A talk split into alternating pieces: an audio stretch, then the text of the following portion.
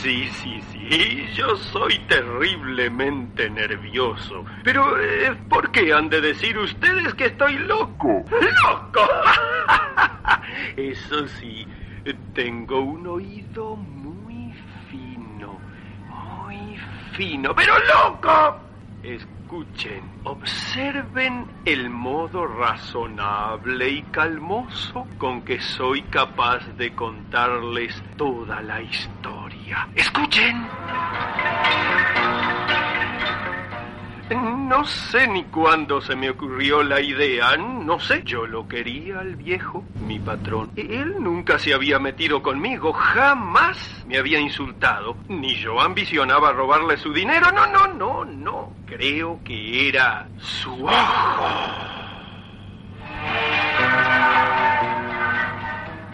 Sí, eso era. Uno de sus ojos se parecía al de un buitre. Un ojo azul pálido, con una película sobre él. Siempre que me miraba, la sangre se me lava en las venas. Así que poco a poco, muy poco a poco, me hice a la idea de librarme de aquel ojo para siempre. Y para eso, matarlo al viejo.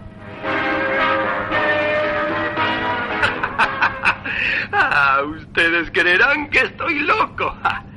sí, pero deberían haberme visto. Deberían haber visto con qué talento, con qué precaución actué, con qué disimulo. Nunca me mostré más amable con el viejo que la semana antes de matarlo. Cada noche, a la medianoche, corría el pestillo de su puerta y la abría suavemente. Después yo entraba poquito a poco sin ruido para no despertarla. Habría sido un loco tan cuidadoso. Después encendía la linterna cuidadosamente y un rayo de luz caía sobre el ojo de buitre. Y esto lo hice durante siete largas noches a medianoche. Pero maldición. Hallé el ojo siempre cerrado, así que no pude matarlo porque no era el viejo el que me molestaba, sino el ojo. Pero la octava noche, más cuidadoso que nunca, estaba yo abriendo la puerta poco a poco y... Puede que, sin embargo, él me oyera, porque se movió de repente en la cama, como si se hubiera asustado. Ustedes pensarán que retrocedí, pero no. Su pieza estaba oscura como boca de lobo. Yo sabía que él no podía ver la puerta entornada y la seguía abriendo poquito a poquito. Ya estaba por prender la linterna cuando el viejo pegó un salto en la cama. ¿Quién anda ahí? Yo, quieto, quieto. Durante una hora no moví ni un músculo y mientras tanto no oí que él se volviera a acostar. El viejo seguía sentado en la cama, escuchando, escuchando desesperadamente. ¿Quién está ahí? Me di cuenta por su gemido que estaba muy asustado. Yo sabía lo que estaba sintiendo el pobre viejo y me dio lástima. En medio de su creciente espanto, trataba de, de, convencerse, de engañarse, de que no era nada. Seguramente se diría, es tan solo un ratón que habrá cruzado el cuarto. Pero todo en vano. Después de un largo rato, decidí encender la linterna. Se hizo la luz, un rayito, finito y débil como el hilo de una araña. Y el rayito de luz fue a dar justamente en el ojo. Sí, porque el ojo de buitre estaba abierto, azul pálido, monstruosamente abierto de terror. Me hizo estremecer hasta los huesos. Me enfurecí. Tenía que destruir aquel ojo ahora.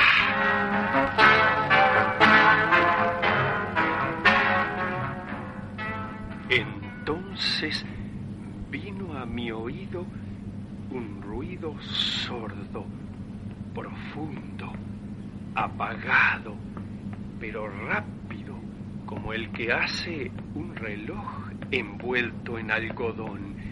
Aquel ruido, aquel ruido, pero sí, eran los latidos del corazón del viejo. Se moría de miedo. Aquel golpeteo me puso aún más furioso, lo mismo que el batir del tambor estimula al soldado. Mientras tanto, aquel infernal latir del corazón aceleró su ritmo. A cada instante era más rápido y más alto. El viejo debía de estar loco de terror. ¿Se dan cuenta ustedes?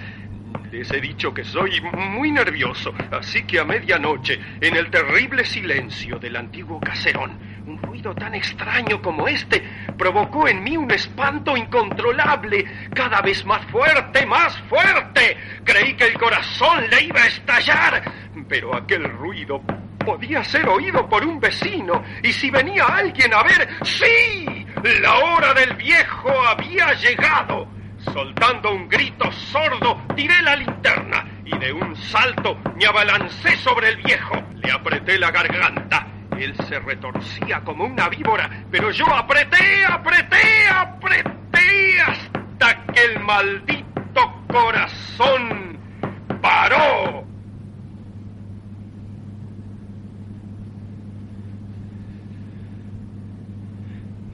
Estaba muerto de verdad. Aquel odioso ojo ya no me molestaría más.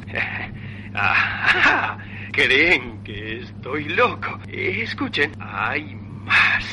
La noche estaba terminando, así que tenía que ocultar al cadáver rápido. Arranqué tres tablas del piso del cuarto. Descuarticé el cadáver dentro de una tina para no dejar manchas de sangre. Enterré los restos debajo del piso y volví a colocar las tablas. Nadie que mirara podría ver allí nada anormal. ¡Qué astuto!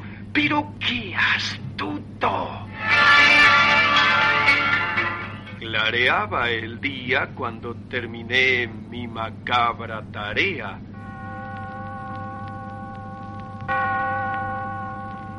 Estaban sonando las campanadas de las seis. Entonces llamaron a la puerta de calle. Bajé a abrir. Tranquilo, tranquilo. Tres hombres que se presentaron muy corteses como policías. Un vecino había oído gritos durante la noche y, sospechando que pasaba algo, avisó a la policía. Pasen, Pasen, señores, pasen y registren todo. Eh, respecto a esos gritos, fui yo, en sueños. Eh, sufro de pesadillas atroces. Los nervios, ¿saben ustedes? para peor no está el viejo, mi patrón, que es el que me atiende en esos casos. El viejo se marchó al campo a pasar unos días, pero registren nomás si lo desean. Ellos miraron todo, registraron, lo llevé al dormitorio del viejo. Yo sonreía tranquilo. Total, ¿qué era lo que podían encontrar? Estaba tan confiado que traje sillas y los invité a descansar un rato mientras yo mismo en mi loca audacia colocaba mi propia silla justo sobre las tablas bajo las cuales reposaban los restos del viejo asesinado. Nos pusimos a conversar, los policías se dieron por satisfechos con el registro, descansaban, charlábamos de chismes del barrio y cosas así, pero no se iban. Yo empecé a ponerme pálido y a desear que se fueran. La cabeza empezó a dolerme y comencé a notar un ruido en los oídos y ellos seguían sentados allí charlando. Sonido se hizo más claro. Empecé a hablar más fuerte para olvidar aquello, pero la cosa seguía. Noté con pánico que aquel ruido no estaba dentro de mis oídos. Yo levantaba la voz, pero el ruido también se hacía más fuerte. Dios mío, ¿qué podía hacer yo? Era un ruido sordo, profundo, apagado pero rápido como el que hace un reloj envuelto en algodón. Empecé a hablar con más rapidez y el ruido aumentaba también. Me levanté y empecé a bromear, eh, haciendo gestos exagerados, pero el ruido seguía. ¿Por qué no se iban de una vez? Aquellos estúpidos policías me miraban asombrados. Empecé a andar furioso de un lado para otro y me miraban, me seguían con sus ojos silenciosos. El ruido, mientras tanto, aumentaba. ¡Dios mío! Solté maldiciones, deliré, eché espuma de rabia, insulté, hice balancear la silla y empecé a golpear las tablas del piso. Y aquel ruido más alto, más alto, más alto. Y aquellos hombres seguían allí como si tal cosa, sonriendo idiotamente pero era posible que no oyeran si aquello reventaba los oídos. Sí, sí, lo oían y sospechaban. Sí, lo sabían todo.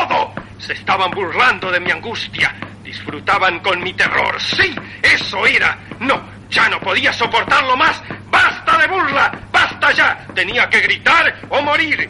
¡Canallas! No disimulen más. Estúpidos canallas. ¡Basta! ¡Arranquen esas tablas! Aquí es donde se oye el latido de ese odioso corazón. ¡Sí! ¡Yo lo maté! ¡Yo lo maté!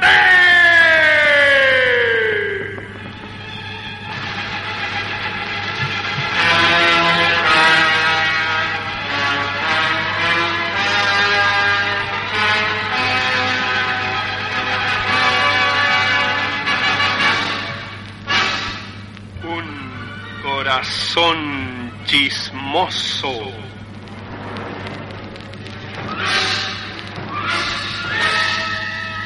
Un cuento de Edgar Allan Poe.